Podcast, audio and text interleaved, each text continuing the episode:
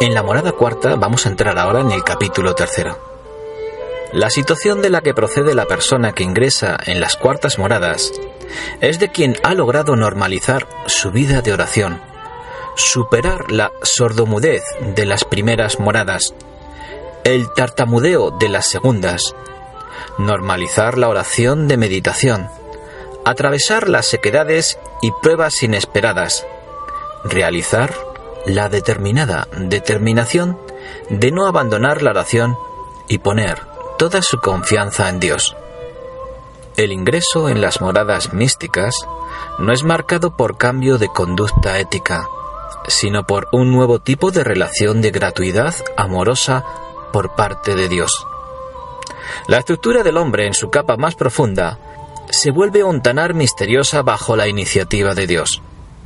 El papel decisivo del hombre es dado por la voluntad y el amor. El hombre comienza a amar de forma nueva, experimentando el amor de Dios que se derrama en él. La estructura de este capítulo tercero es la siguiente. Primero entramos en una oración de recogimiento y quietud. Después, oración de recogimiento infuso y la conveniencia o no del no pensar nada.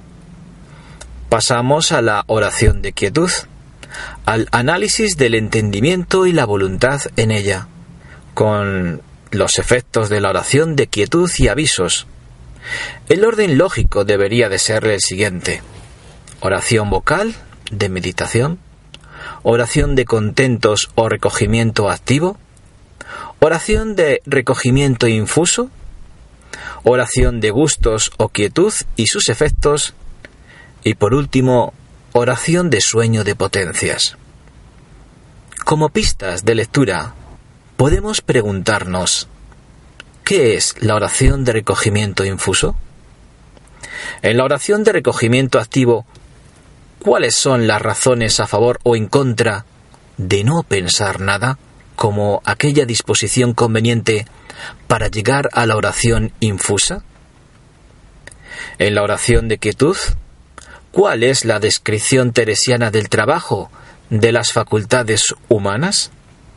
¿Cuáles son los efectos de la oración de quietud en el orante?